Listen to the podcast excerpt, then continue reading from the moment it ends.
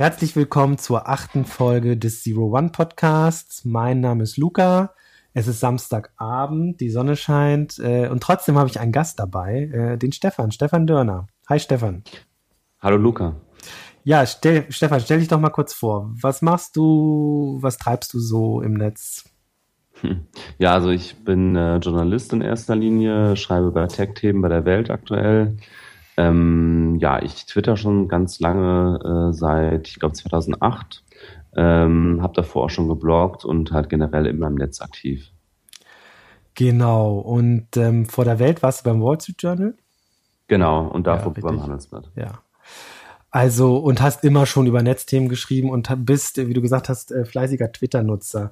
Ähm, genau. Ist, ist Twitter, kann man bei dir sagen, ist Twitter dein Tool deiner Wahl?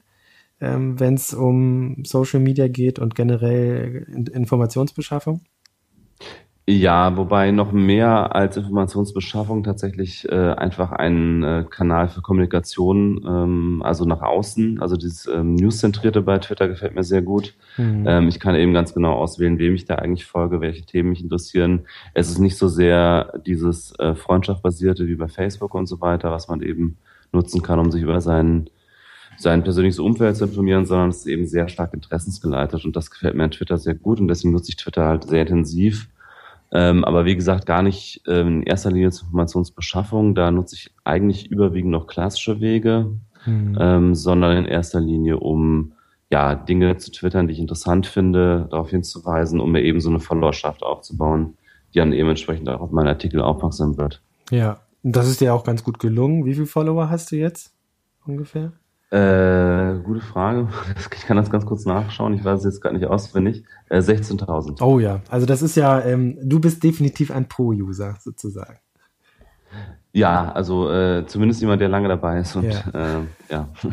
Genau. Äh, ja, ähm, wir wollen heute über die Zukunft von Twitter sprechen. Ähm, deswegen auch kurz der Einstieg über Twitter. Ähm, und zwar ist einfach viel passiert, äh, was Twitter angeht, in die, nicht nur in diesem Jahr, aber besonders in diesem Jahr. Ähm, Twitter ist bekannt. Äh, Twitter hat eine enorme kulturelle Bedeutung erlangt. Also das sieht man ja beispielsweise daran, dass Politiker oder, oder auch Promis und Popstars ähm, auf Twitter die ersten Infos zu irgendwelchen Dingen publizieren. Und also mhm. in der Tagesschau ist, ist Twitter mittlerweile äh, so bekannt wie, äh, wie Facebook. Und, ähm, und also von, von sozusagen von, von, von der Newsbeschaffung im Sinne von, dass Leute irgendwas äh, sagen zum ersten Mal, dann oftmals bei Twitter. Ähm, das ist das eine. Also ein Varoufakis sagt ähm, auf Twitter, dass er irgendetwas scheiße findet an den Verhandlungen. Und das passiert auf Twitter zum ersten Mal. Also wir haben sozusagen eine enorme kulturelle Bedeutung auf der einen Seite. Auf der anderen Seite haben wir ein Unternehmen, das äh, doch durchaus Probleme hat. Und was für Probleme das sind, das, das lässt sich anhand von ein paar Zahlen ähm, manifestieren. Ähm, Twitter schreibt immer noch rote Zahlen, also Twitter verdient noch immer kein Geld. Äh, der Umsatzwachstum ist zwar im vergangenen Jahr um 70 Prozent auf 1,4 Milliarden US-Dollar gestiegen, ähm, allerdings lagen die Verluste trotzdem noch bei 578 Millionen US-Dollar. Also ich glaube, Twitter hat noch nie irgendeinen Cent Geld verdient. Das ist das eine. Äh, das andere ist, ähm, dass Twitter zu langsam wächst für Social äh, Media Dimension beispielsweise eines Facebooks, eines Instagrams oder Messenger Wachstum wie, wie bei WhatsApp. Also das kriegt Twitter nicht hin, lässt sich jetzt auch nicht mhm. eins zu eins vergleichen, aber es fehlt das Wachstum. Hier auch ein paar Zahlen. Ähm, 2012 konnte Twitter noch 66 Millionen User dazu kriegen. 2013 kam 51 dazu. Und im letzten Jahr waren es dann nur noch 47. Insgesamt sind es 302 Millionen und ähm, das ist äh, insbesondere den Anlegern zu wenig. Äh, ob das jetzt nun der Hauptgrund dafür ist, dass Twitter kein Geld verdient und so weiter, das werden wir alles noch besprechen, aber das ist einmal der Fakt. Und äh, das dritte Problem, ähm, über das wir heute auch viel reden werden, ist einfach, dass äh, Twitter nach wie vor extrem unattraktiv für Gelegenheitsnutzer ist. Also wir haben ja als, ich würde mich auch mal als Pro-User bezeichnen, der es auch, der Twitter einfach beruflich viel nutzt. Du, Stefan, ja auch. Ähm, mhm. ähm, aber wenn ich in meinen Umkreis schaue, wer denn da Twitter nutzt, dann sind das tatsächlich nur die lieben Redaktionskollegen. Und meine Frau hat sich das mal installiert, mhm. fand das auch irgendwie ganz cool, hat das mal halt aus der Tagesschau in der Tagesschau gesehen und ähm, ist aber völlig überfordert äh, mit, mit dem Interface und mit dem, was Twitter ist. Was hast du so für Erfahrungen gemacht? Eigentlich genau dieselben. Also äh, ich kenne es auch, äh, dass Journalisten sehr, sehr stark Twitter nutzen, ähm, fast alle, die ich kenne. Ähm, aus meinem sonstigen äh, Umfeld, ähm, da haben es wirklich sehr viele mal ausprobiert, aber sind nicht dabei geblieben. Und das zeigen ja auch die objektivierbaren Zahlen. Also ähm, es sind, gibt einfach sehr, sehr viele Nutzer, die sich einmal anmelden, es nicht verstehen, äh, nicht dabei bleiben und sich wieder, also nie wieder anmelden. Ähm, es gab ja diesen äh, Blogbeitrag, über den wir heute wahrscheinlich noch länger auch sprechen werden, äh, von diesem Twitter-Investor Chris äh, mhm. Sackers, ähm, der gesagt hat in dem Blogbeitrag, äh, eine Milliarden Leute haben sich angemeldet und waren danach nicht mehr aktiv. Also das äh, sagt ja schon einiges aus. Und wie gesagt, in meinem persönlichen Umfeld habe ich auch genau diese Erfahrung gemacht. Also es gibt diejenigen, die ein berufliches Interesse sehen bei Twitter, sich da auch vernetzen, ähm, sehr stark interessensgeleitet das nutzen, aber alle, die eigentlich gar nicht so richtig die Idee davon haben, wie man Twitter jetzt eigentlich jetzt wirklich nutzen kann, also jetzt nicht direkt das mit dem Beruf verknüpfen, die bleiben eigentlich in der Regel nicht dabei. Genau, also es ist auch meine Erfahrung und du hast schon Chris Secker genannt. Ähm, und Secker oder Seckers? Ich glaube Secker, ne? Tatsächlich. Ach so, Secker, einfach ja. Nur. Okay, ja. ja. Nee, weil ich ja auch Chris Seckers in meinen Notizen schaue. Ähm, egal. Genau, und die, über diesen Text, den wollen wir so ein bisschen als Aufhänger nehmen, also den Text von Chris Secker. Der, der, das ist ein äh, Frühinvestor von Twitter und ähm, dem muss das irgendwie, also in diesem Artikel, der sage und schreibe 8500 Wörter lang ist, also wirklich ein Mammutstück, mhm. gerade für so ein, für so ein, für so ein Thema, um so ein Thema im Netz zu schreiben. Ähm, dieser, dieses Stück hat er Anfang Juni veröffentlicht und ist extrem rumgegangen. Also wurde extrem viel besprochen. Und ähm, aus dem einfachen Grunde, weil er eigentlich fast alle Themenbereiche beschreibt, Vorschläge macht, ähm, die halt auch schon länger äh, diskutiert werden im Zusammenhang genau dieser, dieses Problems von Twitter, nämlich dass es einfach für so viele Menschen nicht zugänglich genug ist. Ähm, äh, lustigerweise ist gerade im Juni auch wirklich viel passiert. Ähm, am 3. Juni hat Chris Secker diesen Artikel veröffentlicht. Äh, nicht mal zwei Wochen später, nicht am 12. ist der Twitter-CEO Dick Costolo zurückgetreten und äh, nicht mal eine Woche später ähm, ist dann ein Interview herausgekommen, ähm, das er BuzzFeed gegeben hatte vor seinem Rücktritt, wo er tatsächlich Projekt Lightning angekündigt hat, was vieles von dem aufgreift, was Secker in seinem Artikel bespricht. Ähm, Projekt Lightning soll äh, die Idee sein, ähm, sozusagen mehr zu kuratieren in Twitter, insbesondere was Events und, und Live-Geschichten angeht, ähm, in Form von, von wirklich menschlichen Redakteuren, die beispielsweise, wenn jetzt Super Bowl ist, es da äh, in der Twitter-App oder auf der Website einen, einen entsprechenden Kanal gibt oder ein Channel oder wie auch immer, ein Tab, ähm, wo dann wirklich nur kuratierte Tweets auflaufen, die mit dem Super Bowl zu tun haben.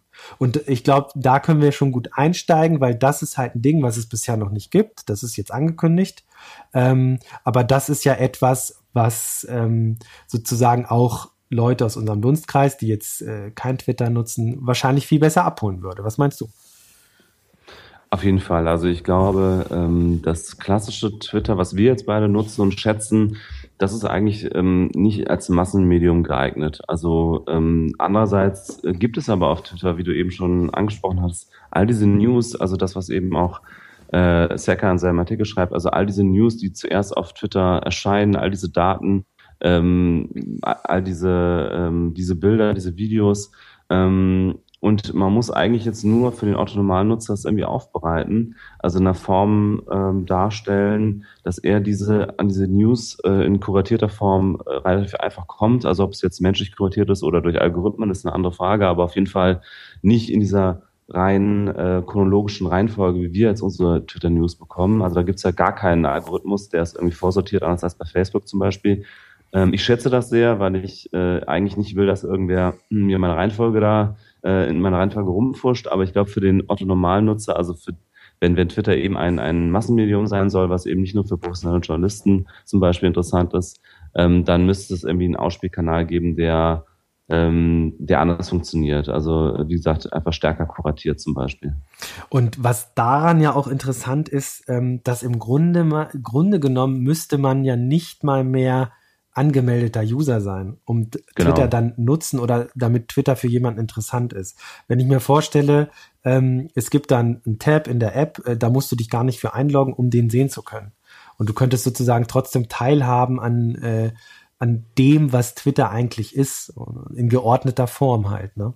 Genau, genau. Also wie gesagt, also die ganzen News sind ja da. Äh, Twitter muss nur irgendwie einen, einen, Weg finden, die, die wirklich gut aufzubereiten. Dann nochmal eben ohne Login am besten, das einfach auszuspielen als App oder als, als Web-App, wie auch immer. Genau. Und ähm, das, was, was er auch vorschlägt, also er geht sogar ein Stück weiter und er sagt, äh, wie wäre es denn, wenn man Twitter sozusagen in verschiedene Apps aufspalten würde? Ne? Also es gibt beispielsweise die NBA Twitter App, ähm, mhm. Es gibt eine News-App von Twitter, ähm, was auch immer, so dass das so ein bisschen die Strategie wäre, ähm, die ja im Grunde auch lässt sich jetzt nicht ganz vergleichen, aber im Grunde verfolgt die Facebook ja auch äh, sozusagen so eine Multi-App-Strategie, dass es nicht das eine mhm. Facebook gibt, sondern mhm. es gibt Facebook, äh, es gibt Facebook, es gibt WhatsApp, es gibt den Messenger, es gibt Instagram ähm, und je nachdem, äh, was für ein soziales Setting sozusagen ansteht, äh, hat Facebook eine App so.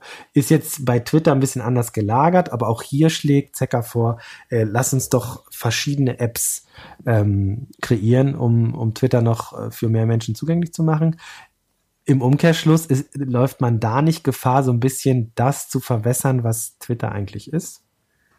Klar, das ist natürlich immer eine Gefahr, wenn man an seinem Produkt rumschraubt. Ähm, aber ich würde sagen, wenn Twitter als Twitter erstmal das bleibt, was es ist für die, für die jetzigen Nutzer, aber dann eben ja neue Apps aufsetzt, die eine ganz andere Zielrichtung haben und das eigentliche Twitter davon erstmal unberührt lassen, dann ist die Gefahr ja doch ähm, ja, ist, äh, zu vernachlässigen. Also dann, dann könnten wir alle, die jetzt Twitter schon nutzen, ja Twitter so weiter nutzen und würden Twitter auch weiter füttern mit unseren Daten, die, die es dann so wertvoll macht, auch für diese anderen Apps. Ähm, aber unser Nutzererlebnis wäre ja gar nicht eingeschränkt. Wenn jetzt Twitter natürlich an der Haupt-App äh, direkt rumschrauben würde, wäre das ein bisschen anders. Mhm. Ich will aber gerade noch mal eine andere Idee einwerfen. Und zwar, ähm, Twitter müsste ja diese, diese Apps, von denen wir jetzt sprechen, hier gar nicht unbedingt selber machen.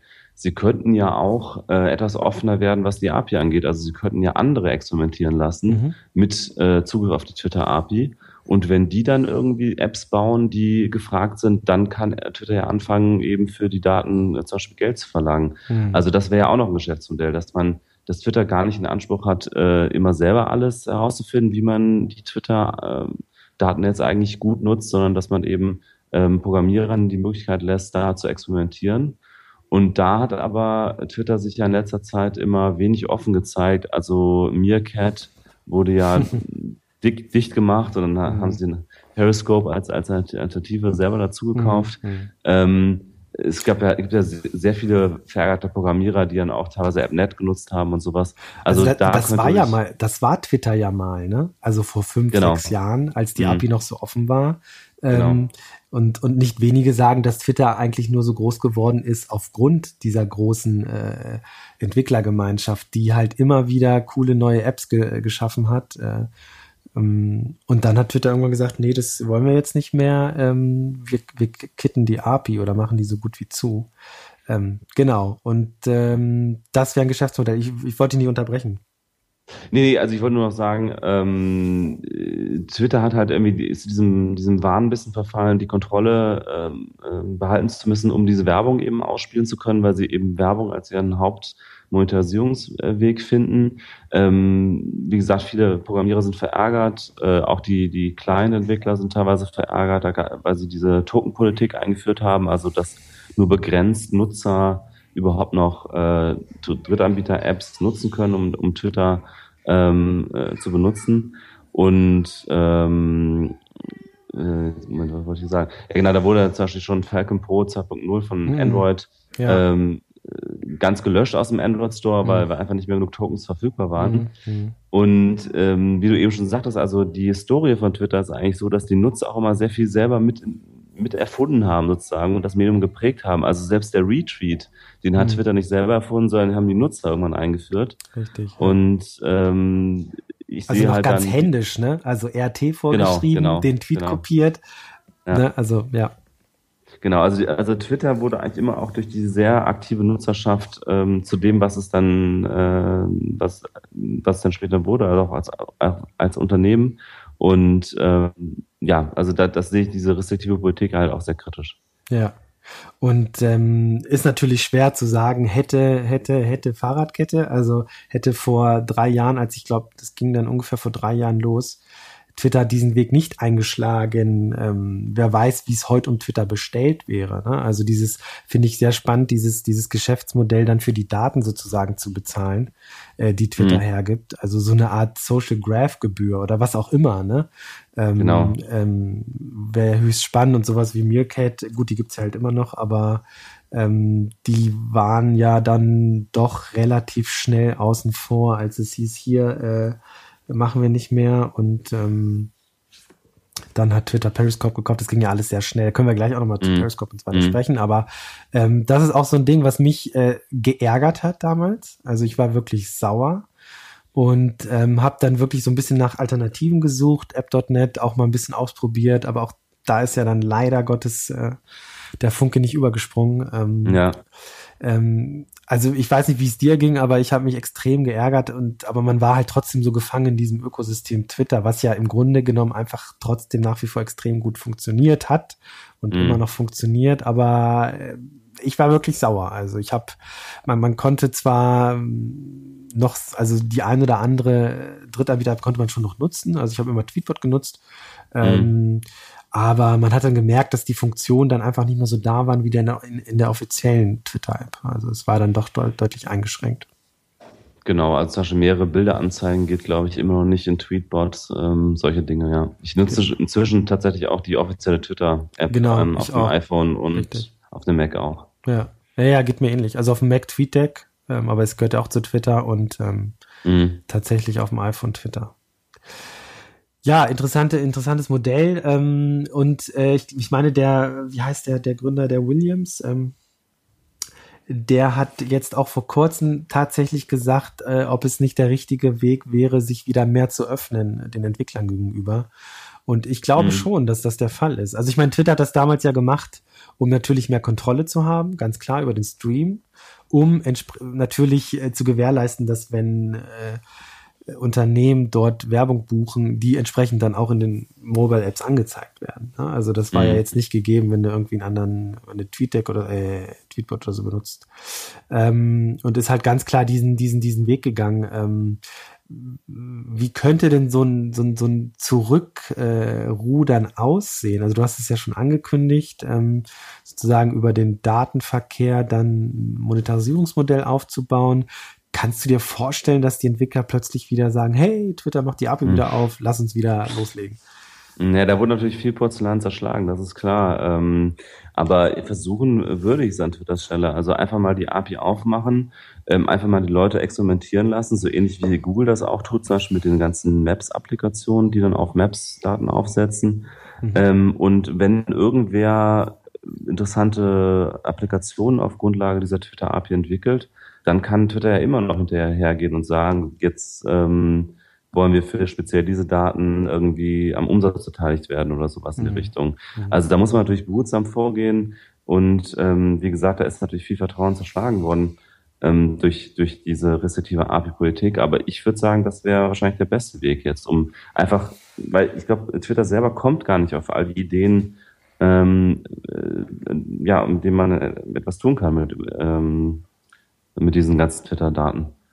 Ja, und ähm, insbesondere wenn man sich sowas überlegt, wie ähm, das war jetzt auch ein Vorschlag von dem von dem Secker, der der so Twitter fehlt ein Safe-Button, also er nennt das Vault.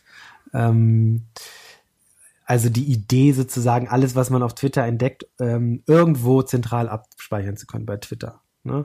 Ich mhm. meine, im Grunde genommen geht sowas ja auch, wenn ich was spannend finde, habe ich mein Pocket äh, sozusagen angebunden und kann per äh, One-Button so, meinen Text halt da reinschmeißen. Und dann muss ich mich nicht weiter drum kümmern. Aber ey, der, der, der Secker geht ein Stück weiter und sagt, hey, es geht nicht nur um Text, es geht um Bilder, es geht um Videos, es geht um Produkte, es geht um alles, was Events, die einem interessieren, Musikstücke, alles, was einem begegnet, muss man irgendwo zentral speichern können. Und mhm. das wäre dann interessant für, für den beispielsweise E-Commerce.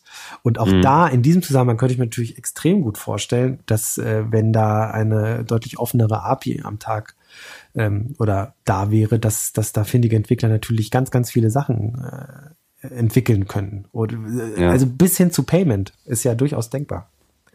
Ja, stimmt, ja. Ja, und auch ähm, mögliche News-Apps, die dann eben zum Beispiel kuratiert sind, sei es per Algorithmen oder, oder äh, händisch. Also da könnte man sich ja alles Mögliche vorstellen. Also jetzt irgendwie eine App, die jetzt nur über den arabischen Frühling äh, informiert mit Quelle Twitter und ähnliches. Ähm, also da gibt es ja auch viele Möglichkeiten. Ja, und ähm, jetzt haben wir so ein paar Sachen besprochen. Es geht viel um das Nutzererlebnis einfacher zugänglicher zu machen. Es geht um mehr Kuration, also mehr Kuratieren über Channels, über Apps ähm, oder auch sowas wie Local. Das, ich meine, das gab's in ähnlicher Form sogar schon mal. Ich bin mir jetzt nicht ganz sicher. Ähm, genau, es geht darum, Twitter als Gesamterlebnis äh, selbst auch für Nichtnutzer, die sich nicht mehr einloggen müssen, äh, interessanter und spannender zu machen. Mhm. Ähm, das ist das eine und ich glaube, da sind wir beide uns relativ einig und auch viele andere Tech-Journalisten, ähm, die sehen das ganz ähnlich und Twitter tut da auch was, also Stichwort Projekt Lightning. Ähm, mhm. Auf der anderen Seite haben wir, das hast du vorhin schon kurz angesprochen, haben wir die Core-User, die die Twitter eigentlich ausmachen. Also mhm. wir beide und viele andere auch sind ja eigentlich die, die Content da reinschmeißen mhm. und Twitter zu dem machen, was es ist. Ähm, was passiert, wenn das Produkt Twitter so aufgeweicht wird? Gibt es eine Möglichkeit, sozusagen trotzdem die Core-User nicht zu vergrätzen?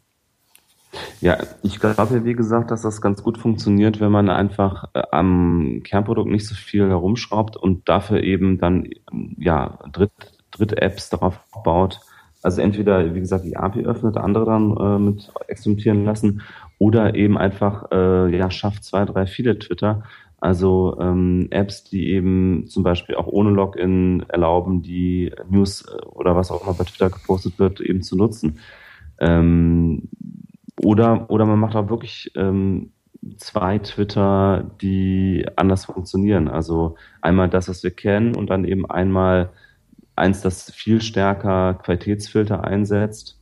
Ähm, also dass, dass die Leute automatisch angeboten bekommen, was sie interessieren könnte. Ein, ein Filter, der lernt, ähm, wo die User mehr in die Hand genommen werden. Also ich möchte das alles nicht, aber wenn es eine zweite Twitter-App gäbe, die solche Dinge übernehmen würde, hätte ich auch nichts dagegen. Also man darf es natürlich auch nicht verzetteln, aber ich glaube, so, so grundsätzlich so zumindest zwei Twitter sind nicht der schlechteste Weg.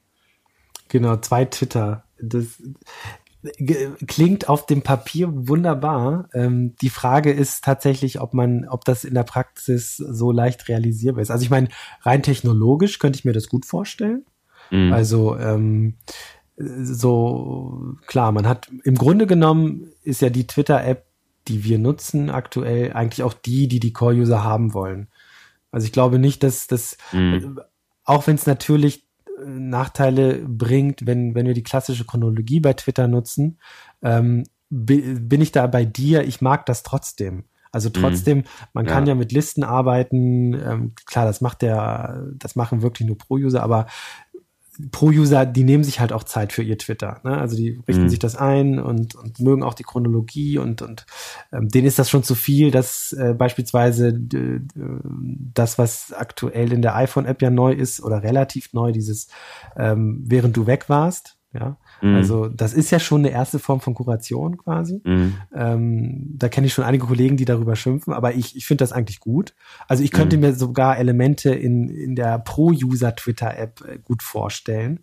Ähm, ich könnte mir da durchaus auch vorstellen, dass da irgendwelche Live-Tabs dann drin sind, wenn beispielsweise das FIFA-WM-Finale ansteht oder so. Stimmt, ja. Könnte ich mhm. mir auch gut vorstellen. Also im Grunde, ähm, ich glaube, ähm, dass, dass Twitter auch für uns Pro-User noch deutlich besser werden kann. Das durch stimmt, diese ja. Ich, ich denke auch gerade an so ein paar Dinge, die mich auch immer wieder gestört haben. Also mal zeitweise zum Beispiel ähm, irgendwie einem Thema zu followen. Das geht natürlich über einen Hashtag, aber auch einfach mal so einstellen, ich will jetzt irgendwie zwei, drei Tage alles zum Thema so und so meiner Timeline haben. Das fände ich auch nicht schlecht. Oder auch Usern einfach mal auf Zeit zu followen. Also ähm, ich erinnere mich an, den, äh, an die iranische äh, grüne Revolution äh, oder den arabischen Frühling, wo ich dann ganz vielen Journalisten aus dem Bereich gefolgt bin. Und die fingen dann natürlich irgendwann wieder später an, auf Arabisch, auf Persisch zu twittern. Mhm. Und dann hatte ich meine ganze Timeline irgendwann voll mit, mit solchen Nutzern, die dann äh, auf Arabisch und Persisch getwittert haben. Und ich muss natürlich alles wieder sozusagen äh, manuell entfollowen.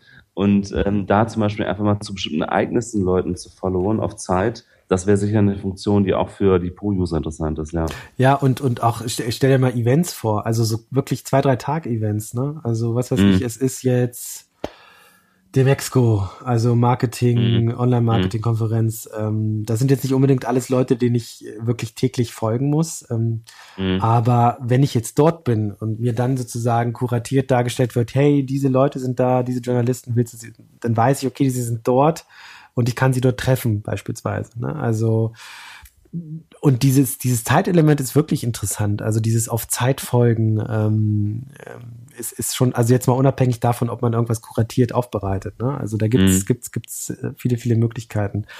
Und ähm, äh, ja, also irgendwie habe ich das Gefühl, es passiert viel bei Twitter. Also da ist schon viel Bewegung, sie probieren viel aus, aber es ist immer noch sehr zaghaft. Wie, wie, wie schätzt du das ein? Also sie machen dann so, während du weg warst, in der iPhone-App aber auch nur mhm. und auch nur vorsichtig, sind auch nur drei, vier Tweets und dann hast du wieder die Chronologie. Also ähm, ich glaube, sie sind sich sehr bewusst, dass sie natürlich aufpassen müssen und nicht jetzt hier äh, mhm. die Superkehrtwende machen können. Wie schätzt du das ein? Wie, wie, wie, wie, wie Twitter momentan so agiert, also wie sie gerade, äh, welchen Aktionsradius sie, sie ausspielen? Wollen und ja, also ich, ich, ich finde die Vorsicht bei der Kern-App schon richtig. Also äh, ich bin ja auch, wie gesagt, wirklich sehr froh, dass Twitter mir immer noch die Tweets chronologisch anzeigt als Standard und nicht wie Facebook. Also Facebook, muss ich sagen, entwickelt, entwickle ich richtigen Hass.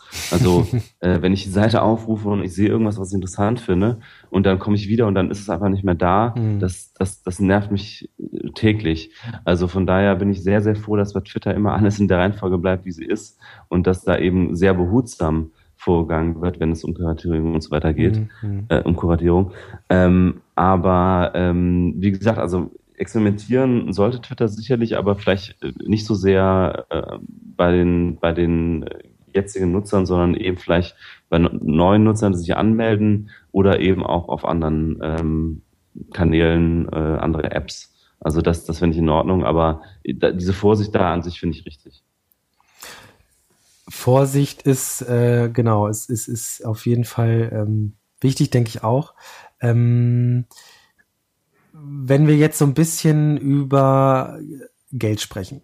Wir haben ja am Anfang mhm. gesagt, ähm, Twitter verdient, kriegt einfach nicht hin, Geld zu verdienen. Äh, sei es mal dahingestellt, ob das, ob das mit dem Nutzerwachstum zusammenhängt, der so ein bisschen ins Stocken geraten ist.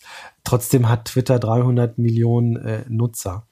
Ähm, was sie ja, also die Strategie, die dann ja auch mit, mit der Beschneidung der API zusammenhängt, war ja dann von Anfang an, äh, wir haben hier Inhalte und äh, wir gehen halt auf Anzeigengeschäfte. Also es geht darum, mhm. Werbung zu, zu verkaufen. Ähm, das scheint so nicht ganz geklappt zu haben. Also ähm, es ist ja, also sie verdienen, also die machen schon Umsatz und auch nicht wenig, aber am Ende ähm, reicht es nicht, um in die schwarzen Zahlen zu kommen. Jetzt hast du ein Beispiel genannt, äh, nämlich äh, über, über den so Social Graph sozusagen äh, Geld zu verdienen. Ähm, glaubst du, es gibt noch andere Möglichkeiten und was würdest du denn Twitter empfehlen? Also gut, zunächst mal glaube ich, äh, das weiß Twitter wahrscheinlich besser als ich, wie sie, wie sie wirklich Geld verdienen oder, oder nicht Geld verdienen. Also da kann ich jetzt Twitter nicht so viel empfehlen. Aber Ähm, ich, ich glaube, äh, zum Beispiel die, die Aktionäre würden Twitter durchaus ähm, nachsehen, wenn sie jetzt nicht direkt in die Gewinnzone kommen, solange halt dieses Nutzerwachstum da ist. Also das sieht man auch bei anderen äh, Tech-Companies, also Amazon äh, macht bis heute meistens keine Gewinne, sondern äh, setzt komplett auf Wachstum und die Aktionäre feiern das. Also ähm, solange da eben noch ein starkes Wachstum zu sehen ist anhand der Nutzer und so weiter, die Monetarisierung, ähm, glaube ich, da gehen viele davon aus, dass dann automatisch kommt. Und bei Facebook zum Beispiel hat das ja sogar auch geklappt. Also Facebook kam auch von einer äh, von, von sehr, sehr äh, moderaten Umsätzen und hat es inzwischen geschafft, auch gerade das äh, mobile äh, die mobile äh, App sehr gut zu monetarisieren, auch mit Videos und so weiter. Und mhm. da ist ja mhm. Twitter noch ganz am Anfang, was Videos mhm. angeht. Also da kann durchaus noch einiges an Umsatz kommen. Mhm. Und ich glaube, die Aktionäre würden das auch so sehen, ähm, wenn das Wachstum halt ähm, stimmen würde, was es eben nicht tut. Also ich glaube, das ist die größte Baustelle, gerade zumindest aus Investorensicht, also zumindest aus Sicht der meisten Investoren. Mhm. Ähm, ich glaube tatsächlich, dass ähm, Twitter noch viele Möglichkeiten der Monetarisierung im Bereich Social Graph und Daten anzapfen kann. Also es ist heute schon so, dass die Börse in New York die Daten nutzt, ähm, zum Beispiel, also auch lizenziert. Ähm, es gibt Ansätze, dass man zum Beispiel äh, tatsächlich äh, so Sentiments, also sozusagen die Stimmungslage äh, gegenüber bestimmten Börsen und so weiter anhand von Tweets bestimmt ob das jetzt Spielerei ist oder ob das vielleicht irgendwann auch äh, eine interessante Quelle ist für Investoren, weiß ich jetzt nicht, aber zumindest gibt es da Unternehmen, die sich das vorgenommen haben. Und ich glaube auch ein ganz, ganz großer Teil, ähm, der noch dazu kommen wird, ist dieses ganze Thema Reputation für Unternehmen. Mhm. Also das Unternehmen einfach auswerten über, über Social Media Kanäle, wie ist das Image einer Marke, wie ist das Image des Unternehmens und ähm, dafür muss man ja auch diese, diese APIs anzapfen, also äh, sowohl Facebook als auch Twitter zum Beispiel. Und da kann Twitter sicherlich auch noch einiges an Geld machen. Mhm. Ansonsten abseits von diesen Daten und der Werbung fällt mir jetzt erstmal nicht so viel ein, muss ich aber, ehrlich sagen. Aber, aber glaubst du wirklich, dass Werbung ein wichtiges Standbein in Zukunft für Twitter sein kann. Also ich, ich habe das Gefühl, ähm, ähm, ich glaube, der Secker, der spricht das auch so ein bisschen an, äh, dass zumindest in der jetzigen Form ähm, die Werbung einfach nicht gut funktioniert bei Twitter, weil Twitter eben so ein, so ein, ein wie soll man das sagen, also so ein punktuelles, ähm, kurzzeitiges Erlebnis ist. Ja, also mhm. ähm, man nutzt es sehr, sehr punktuell, so auf den Moment bezogen. Ähm, mhm. Und da ist, ist, ist Werbung ja wirklich störend ist Werbung in der Regel überall, ja, aber bei Twitter, also ich, also wie, bei mir persönlich ist es so, ich sehe sie gar nicht, ja, also ich, ich, ähm, mhm. das ist eine, eine Blitzsekunde, wo ich erkenne, das ist Werbung und ich, ich, ich mache sofort zu Gut, das kann, mhm. kann man jetzt sagen, ist bei Werbung generell so, wenn der Werbung, mhm. wenn dich Werbung nervt. Aber ich habe das Gefühl, bei Twitter ist das nochmal so ein, so, so ein Hauch anders, weil Twitter einfach so, so, so auf die Sekunde e, und in Echtzeit funktioniert. Also Echtzeit ist, Twitter ist Echtzeit, ja. Mhm. Und ähm, Echtzeit hat sozusagen keine Zeit für Werbung. Also wenn man es mal so salopp ausdrücken könnte. Weißt du, was ich meine? Also ja. Ich frage mich, ob, ob Werbung hm. wirklich das Modell ist, äh, um Geld zu verdienen für Twitter. Also ich, ich würde da, glaube ich, teilweise widersprechen. Also bei Facebook hat man das ja ganz lange auch gesagt. Man hatte gesagt, Facebook ist einfach überhaupt nicht der Ort für Werbung, weil das ist ja der Ort, wo man sich über seine Freunde informiert und so weiter. Und da will man Werbung wirklich als allerletztes sehen. Ganz mhm. anders als bei Google, wo man ja gezielt nach irgendwas sucht und dann kommt äh, da kontextsensitiv die, die Werbung rein. Mhm. Und da funktioniert das ja super. Ähm, hat man bei Facebook gesagt, das geht da überhaupt nicht. Inzwischen sieht man, es gibt Formen der Werbung, die bei Facebook funktionieren, und zwar so, dass man eben sehr stark drauf geht, was sind die Vorlieben von, von dem Nutzer. Mhm. Und äh, jetzt bewirbt da zum Beispiel jemand seine Fanseite, die irgendein Produkt ist, was der Nutzer möglicherweise mag. Ähm, ich glaube, Twitter kann das sogar grundsätzlich vielleicht sogar noch besser funktionieren, weil Twitter so sehr interessensgeleitet ist. Also du hast gesagt, bei dir, du siehst die Werbung gar nicht. Ähm, äh, ging mir ganz lange auch so. Ähm, wobei ich halt auch immer Drittanbieter-Clients benutzt habe, wo die Werbung auch gar nicht drin stand. Mhm. Jetzt, seit ich, dem die, äh, seitdem ich die offizielle Twitter-Client-Software äh, benutze, äh, sehe ich schon diese Sponsor-Tweets. Mhm. Und äh, die allermeisten davon ignoriere ich natürlich, wie ich sowieso die allermeiste Werbung ignoriere, aber ich ignoriere nicht 100 Prozent. Also mhm. es gibt immer mal wieder einen Sponsor-Tweet, der mich dann doch interessiert. Weil es eben dann doch auch sehr stark äh, gefilterte äh, Sponsor-Tweets sind. Also es sind, im, es sind sehr viele Startups zum Beispiel, die da jetzt werben. Mhm. Und da habe ich dann durchaus schon mal auch ein interessantes Startup entdeckt über diese Funktion. Mhm, okay. Ähm, also, also ja. Genau, und das, das eben, weil Twitter mich kennt, weil Twitter weiß, über was ich twittere und welchen Accounts ich followe und deswegen dann eben doch recht zielgenau eben diese, diese Sponsor-Tweets äh, ausspielen kann. Was, was ich wenigstens gut finde, ist, dass man ja wirklich auch sagen kann, dieser, dieser Werbetweet oder dieser Sponsor-Tweet ist nicht relevant für mich. Und das fließt ja, ja irgendwie in, in den Algorithmus mit ein. Ja. Also auch wenn ich wenig sehe, ähm, wird mir schon, also das, was ich sehe, ist, ist relativ passgenau. Nun geht es aber hauptsächlich um ähm, im Grunde um irgendwelche digitalen Produkte. Also ich, ich, ich weiß nicht, was du so für Sponsored Tweets siehst, aber es ist schon sehr techie-nah, sage ich mal. Also entweder, wenn es ein ja, Buch ist, ja. wenn es ein Buch ist, dann ist es ein, ein SEO-Buch beispielsweise. Also ich habe nie irgendwie ähm, was von, was weiß ich, Hundefutter oder so. Aber nun kann das natürlich sein, dass das schon die Zus Zuspitzung auf mein Profil ist, ne?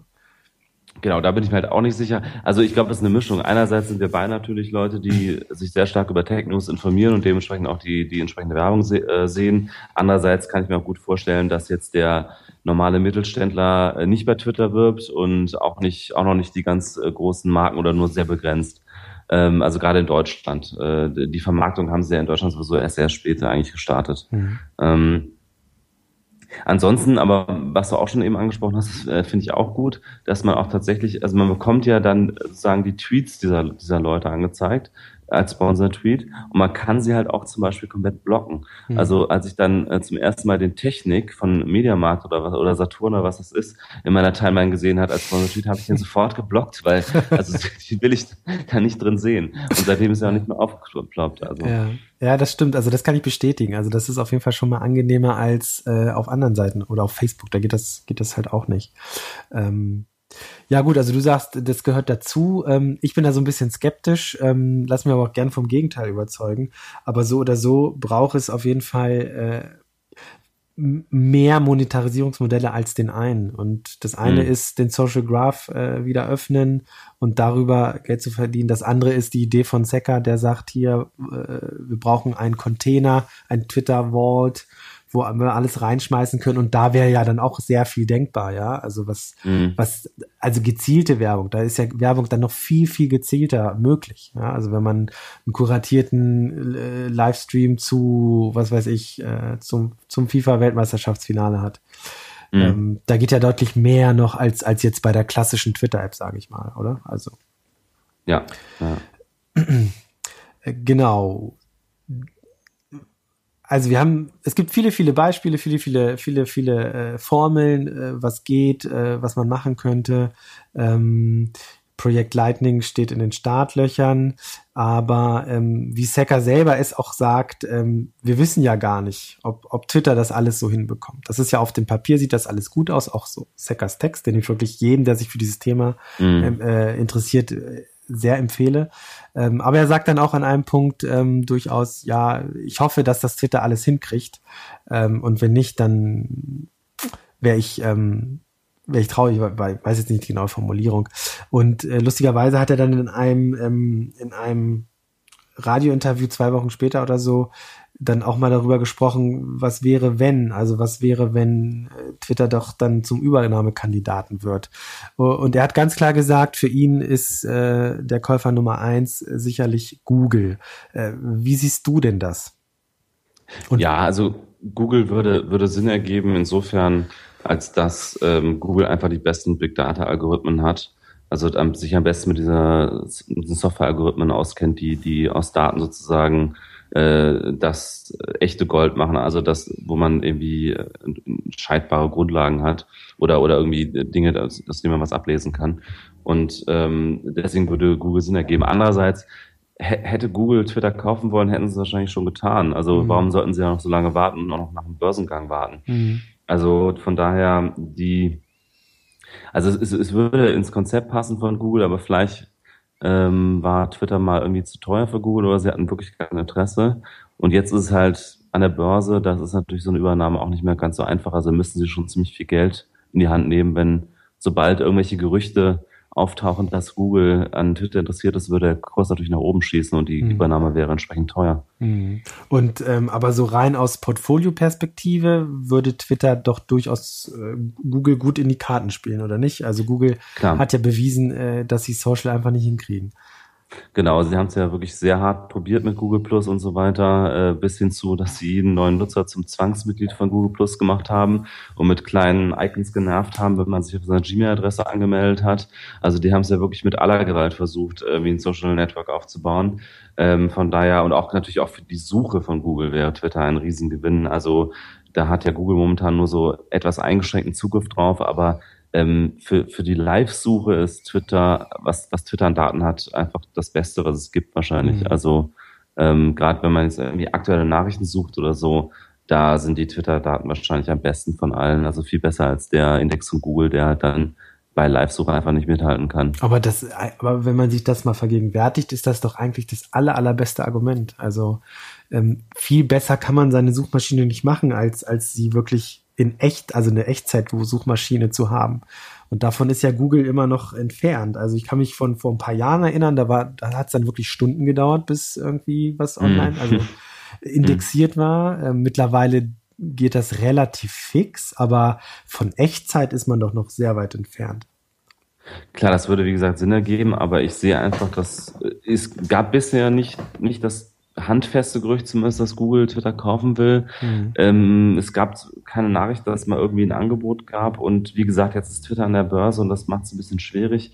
Und hätte Google zugreifen wollen, dann hätten sie es wahrscheinlich schon getan. Also ähm, oder sie warten vielleicht darauf, dass tatsächlich der Aktienkurs nochmal äh, günstiger wird für sie. ähm, was ist mit anderen? Was ist mit äh, Facebook? Was ist mit Amazon? Was ist mit Apple? Also Apple hat natürlich, also für Apple wäre es natürlich absolutes Kleingeld angesichts ähm, des Caches, was sie auf der ja. Seite haben. Andererseits ist Apple nicht bekannt dafür, wirklich große Marken zu übernehmen, mal abgesehen vielleicht von Beats, wo sie ja. relativ tief in die Tasche gegriffen haben, aber sonst kauft Apple halt gerne lieber so die kleinen Tech-Startups, wo sie sich das Team und Technologie einkaufen ja. und was dann so ein bisschen ähm, ja ungesehen über die Bühne geht. Ähm, Apple hätte natürlich auch durchaus strategisches Interesse. Also Apple hat das mit dem Internet einfach nie hinbekommen. Also nicht nur Social nicht, sondern das ganze Thema Internet kriegen sie einfach nicht hin. Ja. Also Ping war das absolute Desaster bei iTunes, mhm. ähm, aber auch iCloud und so weiter, das funktioniert alles nicht so richtig gut, zumindest wie jetzt zum Beispiel die Google-Produkte. Mhm. Da hätten sie ja in gewisser Weise auch ein bisschen Internetkompetenz, was sie einkaufen würden. Mhm. Ähm, wobei ansonsten sich Twitter jetzt nicht so gut mit, mit dem ergänzt, was Apple so strategisch macht. Ähm, ja. Das stimmt. Aber Facebook. Ja. ja, Facebook. Facebook würde natürlich Sinn ergeben. Also Facebook hat ja auch sonst schon bei Instagram und so weiter zugegriffen ich habe so das Gefühl, dass sie eigentlich schon am liebsten wollten, dass sie alle sozialen Kanäle, die es irgendwie relevant sind, unter Kontrolle haben. Ähm, da würde Twitter natürlich dann irgendwie noch, noch gut sich ergänzen zu, zu Facebook und Instagram. Ähm, aber die Frage ist halt, ob sie, ob sie das nötige Kleingeld haben. Also ich glaube, Facebook hat nicht die Cash-Reserven, die jetzt Google oder Apple hat natürlich. Hm. Ich, ich glaube, das ist bei Facebook auch der einzige Grund. Und nachdem sie WhatsApp gekauft haben, was ja mhm. auch äh, stolze ja. 16 äh, oder 19 ja. Milliarden US-Dollar gekostet hat. Ähm, und also Twitter als, als, als zusätzliche Dienstleistung und als Dienst äh, im Portfolio zu haben, wäre natürlich wahnsinnig interessant, aber ich glaube, es da, da, da stört es, also da wird es tatsächlich an den Finanzen liegen. Ähm, mhm. Wäre aber auch wirklich erschreckend, müsste man sagen, wenn Facebook auch noch Twitter kaufen würde. Ja, dann hätten sie wirklich, also WhatsApp, Instagram, Facebook, also alle, alle relevanten sozialen Kanäle hätten sie dann wirklich unter Kontrolle, ja. Also im Grunde, ähm, im Grunde ist es tatsächlich Google. Und ähm, aber die Frage steht natürlich tatsächlich im Raum, die du gestellt hast, warum, warum nicht schon früher, wenn sie wirklich es wirklich hätten kaufen wollen. Und Google ja. hat ja schon so einige, einige äh, große Namen aufgekauft. Ja. Aber also ich hoffe, Twitter bleibt äh, unabhängig und ich hoffe, dass sie, dass sie ihren Weg kriegen. Und ähm, als, als vielleicht letzte Frage nochmal in den Raum gestellt, ähm, und da kommen wir so ein Stück weit zurück äh, zu dem, was wir auch schon besprochen haben. Ähm, glaubst du, dass äh, das 140 Zeichen Limit ähm, irgendwann ad acta gelegen, gelegt werden müsste? Also ich hoffe es ehrlich gesagt. Das, das ist tatsächlich das eine Ding, was mich bisher immer am meisten stört. Also ich fand die 256 von app.net super. Ja. Also das habe ich gemerkt, also gerade auch mit der deutschen Sprache, die ist nicht dafür gedacht, in 140 Zeichen gepresst zu werden. Also für Das ist auch mal ein interessanter Punkt, definitiv. Englisch ist einfach kürzer. Ja, ja, auf jeden ja. Fall. Also für Direct Messages äh, haben sie es ja, glaube ich, aufgegeben. Wobei jetzt zuletzt äh, war es bei mir immer noch so, dass ich die nicht länger machen kann. Aber genau. haben sie zumindest angekündigt, dass sie länger werden sollen. Das halte ich auf jeden Fall für sinnvoll. Ja, und auch die anderen. Also natürlich ist irgendwie eine Begrenzung sinnvoll, damit wir ja nicht irgendwelche riesigen Sermon lesen müssen, der auch den Charakter Twitter halt kaputt macht.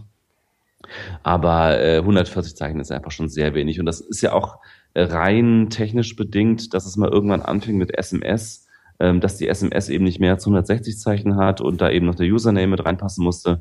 Und deswegen ist man bei 140 Zeichen gelandet.